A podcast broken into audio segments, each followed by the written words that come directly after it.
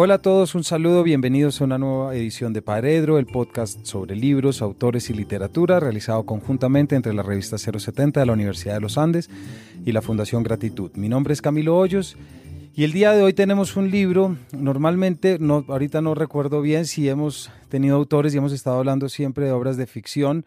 Hoy tenemos una invitada, vamos a hablar de un libro de no ficción que a mi juicio es de los libros más importantes que se han publicado porque echa luz sobre un tema que necesitamos entender y sobre todo necesitamos aportar desde donde podamos. Me refiero a Margarita Posada. Margarita, bienvenida a Paredro. Muy agradecida, gracias de verdad, valga la redundancia, por tenerme con ustedes aquí. Eh, en este espacio que además se ha vuelto realmente lo que le habla al oído a la gente. Muchas gracias, Margarita. Leo una pequeña biografía tuya. Eh, en 2005 publicó su primera novela, De esta agua no beberé, y en 2008 apareció su segunda, Sin título. Así trabajó en Casa Editorial El Tiempo, en la Presidencia de la República, en la revista Soho, de la cual fue editora de especiales e internacionales y como columnista de sexo, sobre lo que hablaremos ahorita después. Ha sido jefe de prensa en festivales culturales, has aparecido en Arcadia, en El Malpensante, mejor dicho, has tenido una vida activa en medios, en escritura y demás. Una, una pequeña montaña rusa es mi hoja de vida. Parece que tuviera 90 años porque he hecho de todo, un poquito de todito barbecue. pues esa montaña rusa es la que le da forma y en muchos aspectos alimenta lo que es la experiencia de escritura de tu último libro, Margarita, que se llama Las muertes chiquitas. Eh, quisiera comenzar introduciendo este libro con un agradecimiento, porque yo creo que uno como lector no debe olvidar, nunca la gratitud hacia los escritores eh, y, entender que el mercado literario editorial es una cosa, pero la experiencia y cuando le hablan uno al oído es algo de gratitud. Yo quiero agradecerte este libro como lector, como papá, como padre de tres, como profesor y como, como gestor que trabaja con muchos gestores, porque aquí nos cuentas una historia que todos necesitamos entender eh, y es la historia de tu depresión. Entonces quisiera que tú nos contaras un poco sobre este libro, como tú quieras arrancar y a partir de ahí podemos empezar a hablar. Claro que sí, yo empecé a escribir Las muertes chiquitas hace alrededor de unos seis años, aunque mis depresiones empezaron antes, mm, alrededor de hace diez años. Y cuando yo empecé a escribir esto, mm, primero eh, había una novela de ficción bastante irónica, sarcástica, un poco tratando de imitar eh, lo magistral que tiene este libro de John Kennedy Toole, La conjura de los necios. Y narraba la historia de un eh, personaje que se creía o que tenía un problema de transpersonalización y se creía una periodista latinoamericana muy eh, engreída. y, y realmente creo que lo que terminó sucediendo fue que me di cuenta de que con este tema yo no podía poner velos. La ficción nos sirve eh, a los escritores para representar la realidad, para acomodarla, para, digamos que, darle importancia a lo que queremos darle importancia.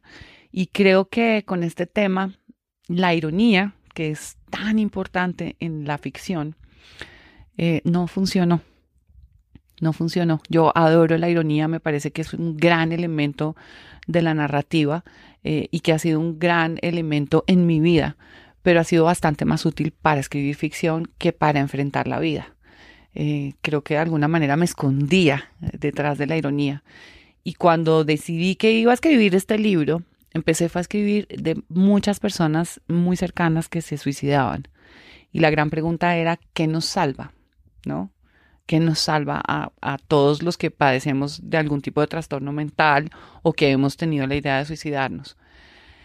Y en algún momento dado, como bien lo muestra el libro, dije, estás señalando con un dedo a otras personas y los otros tres están apuntando a ti.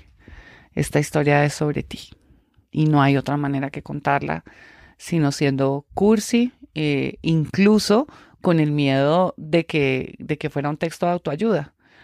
Y, me sirvió mucho entender que todos los libros son de autoayuda, excepto los de autoayuda, porque este libro no habla ni de tips para volverse mejor, ni nada por el estilo, sino de cuál fue mi experiencia, eh, en qué me transformó y qué puedo dejar para que otros se agarren como un salvavidas. Hay algo, Margarita, que pienso y me confirmo mientras te escucho hablar además, y es que, como te lo decía ahorita antes de entrar aquí al estudio, eh, este es un tipo de libro al que no estamos acostumbrados. En Colombia no estamos acostumbrados a hablar sin tapujos, no estamos acostumbrados a referirnos a las cosas con ciertos nombres. Eh, siempre estamos viendo por dónde damos la curva para poder llegar a nombrar. Tenemos un problema con la nomenclatura. Y de repente leerte a ti de la manera como te leemos acá es un ejercicio de honestidad, pero que también me imagino que te representó un reto muy grande a nivel de pudor, a nivel de mostrarte. Y con esto ya me refiero mucho a, y te pregunto específicamente cómo fue esa experiencia de juntar lo técnico, es decir, cómo escribir un libro, qué estructura llevar, cómo mantener eh, el interés del autor, porque estás escribiendo igual un libro, entonces tiene un lenguaje, con esa otra parte emocional que me imagino que también fue una montaña rusa a lo largo de la escritura. Claro, yo pensaba, eh, esa palabra cursi es muy importante porque cuando yo empecé a escribirla, hablaba con Javier Velasco, el escritor mexicano, que es buen amigo, y le decía, estoy escribiendo algo que es muy cursi y no me gusta. Y me decía, ¿cómo puede no ser cursi? Es decir, es lo que tiene que ser. Y siempre vuelvo a esa frase de un escritor hace lo que puede.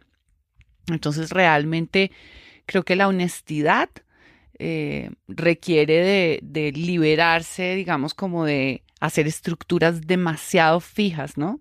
Alguna vez le oí a Juan Gabriel Vázquez decir que hay escritores que son como los eh, marinos que son cartógrafos y tienen un mapa establecido de todas las rutas por las que van a ir y que en cambio hay otros, como yo, que vemos una estrella en el cielo y ahí como que eh, como dicen en inglés, we play it by ear, vamos como por instrumentos viendo a ver a dónde nos lleva la marea, ¿no?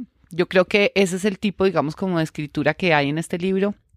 Por supuesto, fue muy importante dejarlo de cantar, no querer que fuera todo no confundirlo con que fuera una autobiografía, porque no es una autobiografía, es decir, yo tampoco tengo tantas cosas para contar como si fuera pues García Márquez ni nada por el estilo. Es un libro que habla de la depresión y tenía que tener de, alguna manera como ese marco para, para que el exhibicionismo que siempre me ha caracterizado tomara otros matices, porque yo he sido exhibicionista de muchas maneras, pero siempre desde el ego, ¿no? Y exhibirse para que a uno lo miren y para tener un spotlight enfrente es muy diferente a exhibirse de verdad, verdad, desde otro lugar que no es el ego y es desde la necesidad de ayudarse y con esto ayudar a otros. Es muy valiente esto que nos dices y muchas gracias Margarita. Yo traía dos cosas que te quería contar. La primera, eh, en el último 6 de noviembre en El Tiempo salió un especial sobre la depresión. Según datos de Secretaría de Salud, en el 2018 se registraron 92.035 casos registrados, por supuesto, y en el 2019 llevamos ya 34.909 casos registrados. Esto yo lo leí y a los pocos días estuve en el concierto de J Balvin, quien eh, de una manera impresionante y esto va para todos aquellos también que pueden generalizar que el reggaetón no tiene ningún compromiso, pues fue absolutamente increíble ver cómo él hacía un post sobre su depresión, un post dirigido a 20 millones de personas. Y en el concierto, en la mitad del concierto, abrió un espacio para hablar sobre su depresión. Entonces ahí uno dice, si estos íconos, estos líderes están, y luego tenemos el soporte en las noticias, ¿Qué nos puedes contar tú sobre la depresión que nuestros oyentes necesitan oír para entenderla de una manera distinta? Lo primero, diría yo, y así comienza el libro, es que la depresión es la nueva gripa, pero no por ser catalogada como una gripa es menor ni, ni más complicada. Yo diría que esas cifras que tú mencionas eh, que hay en el artículo del tiempo dan cuenta también de algo muy positivo y es que cada vez la gente sale y levanta la mano. Para mí el tema de las enfermedades mentales es un tema de, de enclosetar. Es como el nuevo closet, ¿no? Entonces, eh, encuentro mucho valor en personas eh, o en personajes públicos como J Balvin que salen a decirlo, porque cada vez que yo hablo sobre este libro me hablan de valentía, de honestidad, pero yo creo que la, la verdadera valentía de un ser humano es reconocerse vulnerable. Esa es la única valentía que nos queda de verdad. Y a veces la valentía con respecto eh, a la depresión, sobre todo, tiene que ver con rendirse, no con pelear. Yo me sentía muy orgullosa siempre de cantar eh, como mi himno y mi leitmotiv, la canción de, de Calamaro del Salmón, ¿no? Siempre seguí la misma dirección, la difícil, la que usa el Salmón. Y hoy en día me, me, doy cuenta de que eh, este Salmón personalmente está cansado de ir siempre en contra de la corriente y que en momentos en los que viene un trastorno como la depresión, lo que hay que hacer es dejarse estar. Entonces, yo creo que ahí la autoficción es un elemento de engaño también. Por eso tocaba ponerle, ponerle digamos, eh, nombre a las cosas como era y, narrarlo desde ahí y con lo que saliera. Tuve mucho miedo en algún momento porque además cuando uno ya ha un par de libros empieza a comer el cuento de que es un escritor. Y luego llega a la conclusión de que escritor es el que escribe, ¿no? Kafka trabajaba en una oficina de seguros, Chekhov era médico, eh, todos, eh, digamos que tenían vidas paralelas. Entonces, lo único que nos hace ser escritores, pues es escribir. Y ya, digamos que lo que queda plasmado en las páginas, no lo puede, uno no puede hacer un juicio de valor de lo que uno mismo escribe, ¿no? Y es lo que, lo que pudo. Entonces, eh, digamos que me, también me quité muchas capas de, de ese falso ego que hay digamos que en el gremio mío y en el de cualquiera, ¿no? Como esto sí es literatura, esto no es literatura. Y yo dije, que sea lo que ha de ser. Y ya está.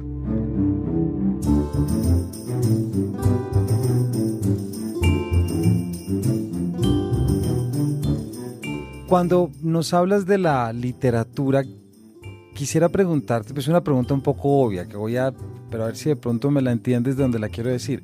¿Cómo te sirvió a ti la literatura para escribir este libro? ¿Cómo entra lo literario ahí a ayudarte a entenderte a ti mismo en el proceso? Yo creo que finalmente el entre líneas de cualquier tipo de ficción es no ficción, ¿no? Entonces vuelvo al ejemplo de Kafka, pues Carta al Padre no es una historia ficcionada sobre un padre terrible, sino directamente sobre el padre Kafka. Lo que pasa es que no lo conocimos, ¿no? Los libros que han marcado mi vida, todos tienen un entre líneas que dejan ver una entraña real, una, una, una cosa muy, muy, muy real y, y, de pronto no es el qué, sino el cómo lo narramos lo que nos atañe a los escritores. Entonces, digamos que si hubo un ejercicio de buscar las palabras precisas, los momentos, las anécdotas, porque había muchas anécdotas que no están contadas dentro de este libro, que de alguna manera me, me resultaban o demasiado poéticas y exageradas o, muy fuera de la línea narrativa que yo quería manejar. Yo siento que todos los que escribimos y los que tenemos eh, cierta afición a la lectura y a la literatura estamos incómodos en el mundo. Y leer es una manera de estar un poquito más cómodo y de sentirnos menos solos, porque al final creo que todos estamos tremendamente solos y que realmente el ejercicio que vinimos a hacer acá es aprender a estar con nosotros mismos. Entonces, este libro a mí me sirvió en ese, en ese sentido y la literatura me ha servido siempre a aprender a estar conmigo, ¿no? a callar la voz de mi cabeza, a oír a otros, a leer a otros. Y pues ahí puedo mencionar eh, libros transversales que han sido importantísimos para que yo llegara a este libro. Todo lo que, lo que encontré, por ejemplo, en las horas, en Mrs. Dalloway, todo lo que encontré en los diarios eh, transcritos sin ningún tipo de edición de Silvia Plath un libro muy importante de una escritora francesa que se llama El fin de Vigan, que se llama Nada se opone a la noche, y es también una historia de no ficción sobre la bipolaridad de su mamá a partir del suicidio de su madre. Y Vilamatas, por ejemplo, que habla tanto de la desaparición del escritor en todos sus textos, y a través de él Walser, ese gran poeta suizo que vivió 23 años en un psiquiátrico y que lo único que hacía era dar paseos.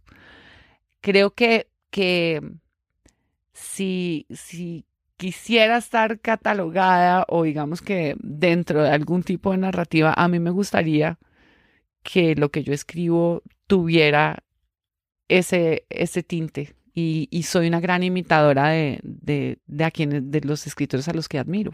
Y así cierras también hay una última frase que ahorita, la, si alcanzamos, la, la, la, leeremos. Frente a esto que decías, Margarita, me parece muy importante sobre la educación que hemos recibido para estar con nosotros mismos y lo que, en dónde ha fallado nuestra educación en entender y saber que podemos estar. Tú le dedicas una página, no sé si la quieres leer tú o si quieres yo la leo. Vale. A lo mejor el balance que busca mi cuerpo a través de la depresión es ese, que me tome los respiros que no me he tomado, ni siquiera en situaciones en las que cualquier otro ser humano normal se queda paralizado y vive el miedo. Mi carrera contra el miedo, mi aversión a que me alcance, es precisamente lo que me deja exhausta. Pero acelerar y posponer son dos maneras exactas de evadir el presente. Así que mientras más a fondo meta el acelerador, más tiempo voy a estar dentro de las cobijas posponiendo mi vida. La depresión es un alto en el camino forzado y estrepitoso. La inmovilidad se parece mucho a la muerte y la cama se parece a un ataúd. La depresión es una muerte chiquita. wow. Em, Yo creo que, que, la depresión sí debería ser descrita como una aversión al miedo y a la tristeza. Eh, y deberíamos dejar a un lado la idea de que la depresión es una gran tristeza porque no es una gran tristeza. La melancolía no se parece a la tristeza. De hecho, es un huir constante de esas sensaciones que nos causan dolor. Y es como dejar un dedo en una vela diciendo no me quemo, no me quemo, no me quemo, no me quemo hasta que está chicharrado. Cuando lo sacas está chicharrado. Yo siempre lo, lo comparo mucho como con el coyote del correcaminos. El coyote del correcaminos siempre llega hasta la mitad del fondo del abismo y yo creo que todos los seres humanos se detienen en el borde del abismo. Las personas depresivas como yo, o bipolares o con trastornos, lo que hacemos es crear una irrealidad o una suerte de fantasía que nos hace seguir hasta la mitad y cuando nos damos cuenta, ¡ah! nos vamos para abajo como el coyote. Quisiera preguntarte, Margarita, para que nuestros oyentes también entiendan sobre qué libro estamos usando, unas largas páginas en las que tú organizas tu vida. Hay una anécdota que creo que en este programa he contado por ahí mil veces, pero la vuelvo a contar, que es cuando James Joyce está hablando con un amigo antes de terminar el Ulises y ese amigo le dice, ¿qué pasa? ¿Por qué no has terminado? ¿No tienes las palabras? Y Joyce le contesta, no, las palabras sí las tengo, lo que no tengo es el orden de las palabras. que es genial y yo creo que desde que oí eso dije, claro, todo es el orden, ¿no? ¿Cómo ordenaste tú esas partes narrativas en las que querías mostrarle al lector desde tu propia experiencia lo que fue esa vida, no quiero decir equivocada, sino esas falsas apariencias que en algún momento te permitieron entender lo que no era. Yo creo que eh, realmente este, este libro está escrito como cuando uno está editando algo o está viendo una película al detalle y dice, uy, pausa aquí y rewind, devolvámonos. Entonces uno se, se devuelve. ¿Por qué? Porque la depresión no es como, ah, llegamos y está el hoyo negro y allá está. No, ¿qué pasó antes? Porque para caerse por el abismo como el coyote hay que coger impulso. Entonces lo que yo trato de describir en esos momentos que son bastante narrativos es qué pasa cuando el coyote está aquí montado en, el, cerro y empieza a coger impulso, ¿no? Y creo que eso tiene mucho que ver con la bipolaridad, aunque yo no, no he sido diagnosticada con eh, eh, bipolaridad clara. ¿Por qué? Porque las manías generalmente vienen acompañadas o de episodios psicóticos o de, o de paranoia. Y entonces yo pensaba que eso era mucho más grave que ser depresivo. Y resulta que mis manías y mis episodios psicóticos son la ilusión de ser una persona normal. Entonces, si tú te das cuenta en mi libro, casi siempre esos detonantes de la depresión son carreras por ser mamá, eh, casarme, ¿no? Como mostrarle al mundo que soy una persona funcional con todos los deber ser que, que amerita, pues, que uno califique dentro de una persona normal. Yo siempre lo comparo con una canción de Gwen Stefani, que creo que la cantaba con No Doubt, que dice, All the simple things are simply too complicated for my life. Todas las cosas simples son simplemente demasiado complicadas para mi vida porque realmente lo que yo entendí escribiendo este libro es que la manera en la que yo quería llegar a esos lugares de normalidad en los que están otras personas era muy loca. No, era, me voy a casar con este listo Trump, no, como, como si fuera una ficción, como yo esto lo pego con babas y hacía castillos en el aire. Afortunadamente tuve la entereza y los ovarios para retractarme y para decir estoy de repente inventándome algo donde no hay la suficiente solidez y aparte de eso estoy traicionando mi esencia. Porque de repente no estamos todos ni para ser esposas ni para tener hijos. Y hay mil maneras por ejemplo de abordar la maternidad. Entonces todo este proceso de narrativa clara describiendo qué fue lo que sucedió fue lo que me ayudó a mí a aclarar mi cabeza para darme cuenta de qué es lo que pasa antes de deprimirse y por qué digamos que todos los seres humanos oscilamos entre una emoción y otra de una manera que digamos ojalá fuera curva y, un poquito menos eh, digamos estrepitosa que lo que nos sucede a las personas con trastornos mentales y es que tenemos unos picos inmensos, unos para arriba y para abajo y otros solo para abajo o solo para arriba. Entonces, ahí siempre hay que mirar dónde está la subida para caer, dónde coges impulso para tirarte al abismo. Y esos son, digamos que los, los, intuyo pues que esos son los momentos más narrativos de los que están hablando. Y me acuerdo que yo vi Homeland porque alguien me dijo, es que el personaje es bipolar. Y ahí fue que me interesó. A mí no me interesaba ver una serie de terroristas y islam y otros gringos eh, paniqueados. Y lo que yo encontré ahí es que casi todas las eh, temporadas de Homeland se acababan cuando ella se deprimía y nunca contaban qué pasaba con la depresión. Porque claro, los impulsos para arriba son mucho más emocionantes a nivel narrativo. Lo que pasa en una depresión es muy, muy introspectivo y demasiado poco probable que se pueda mostrar a nivel visual. No pasa nada. Cuando uno está deprimido, no quiere nada. Entonces es muy difícil y yo dije, bueno, la literatura y las palabras quizás están ahí para poder describirlo y que otras personas que se han sentido ahí no se sientan tan únicas, porque yo creo también que tiene mucho que ver con el ego. Y el ego es esa construcción durísima que es completamente opuesta al amor propio, pero que durante muchos años en tu vida tú crees que es amor propio y seguridad. Y cuando te das cuenta de que en realidad es una manera de defenderte ante el mundo, pues eso se desarma y quedas como si estuvieras en carne viva. Y la depresión tiene mucho que ver con querer ser el centro de atención o en hoyo negro o con spotlight y reflectores, ¿no? Cuando uno sale de esos dos lugares es cuando encuentra claridad para poder ver que esa oscuridad absoluta y ese brillo absoluto tienen que tener unos matices. Y ahí es cuando uno empieza a entender mejor su enfermedad.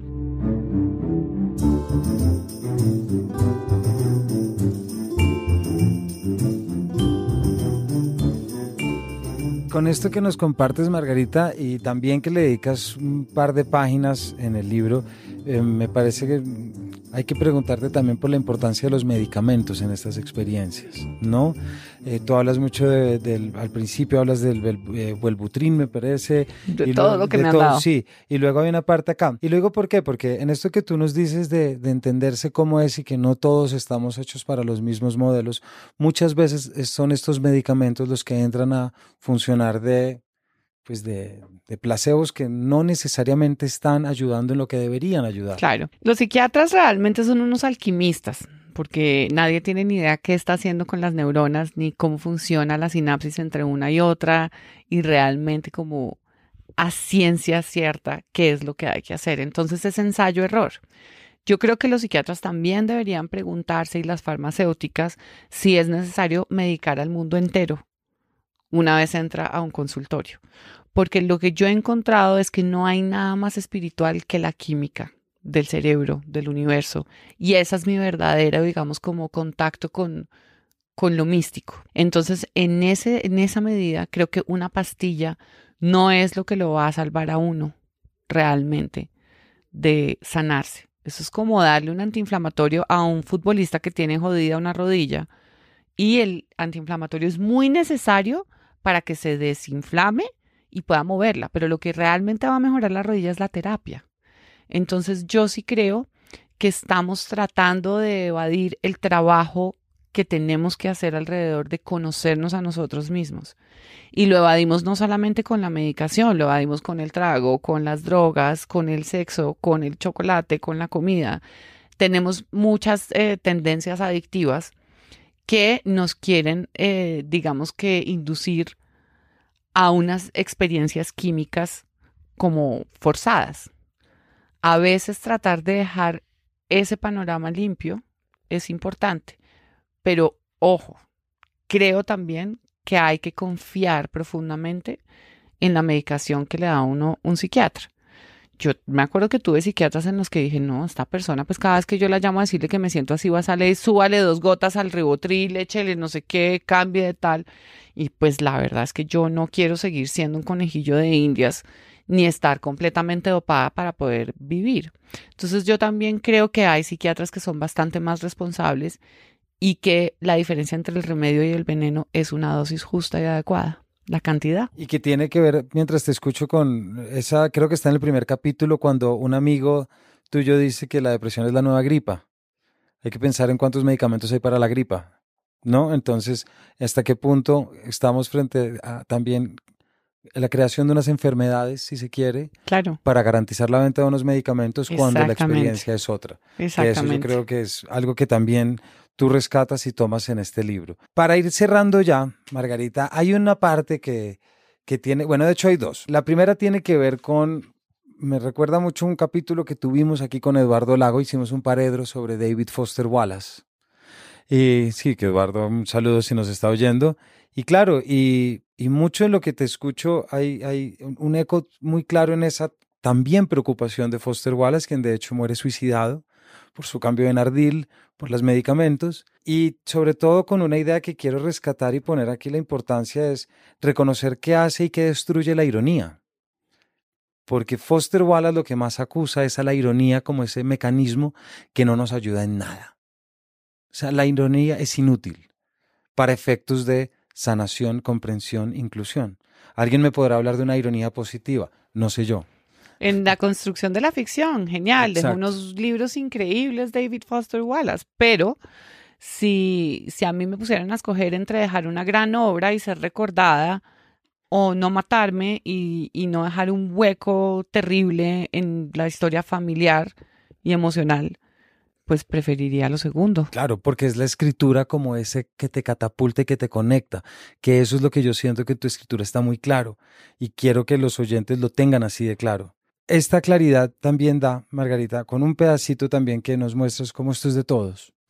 Y es cuando hablas de ese episodio en el que estás y la empleada de tus papás reconoce, porque también le ha pasado a ella.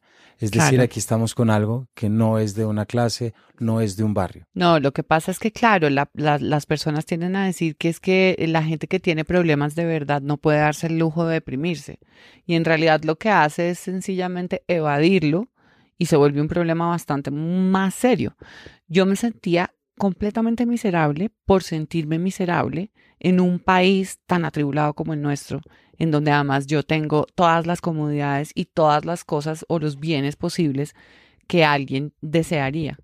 Pero es que ahí es cuando uno se da cuenta de que la idea de la felicidad y del éxito que nos han vendido está muy, muy mal enfocada, porque realmente lo que necesitamos en la vida es propósito.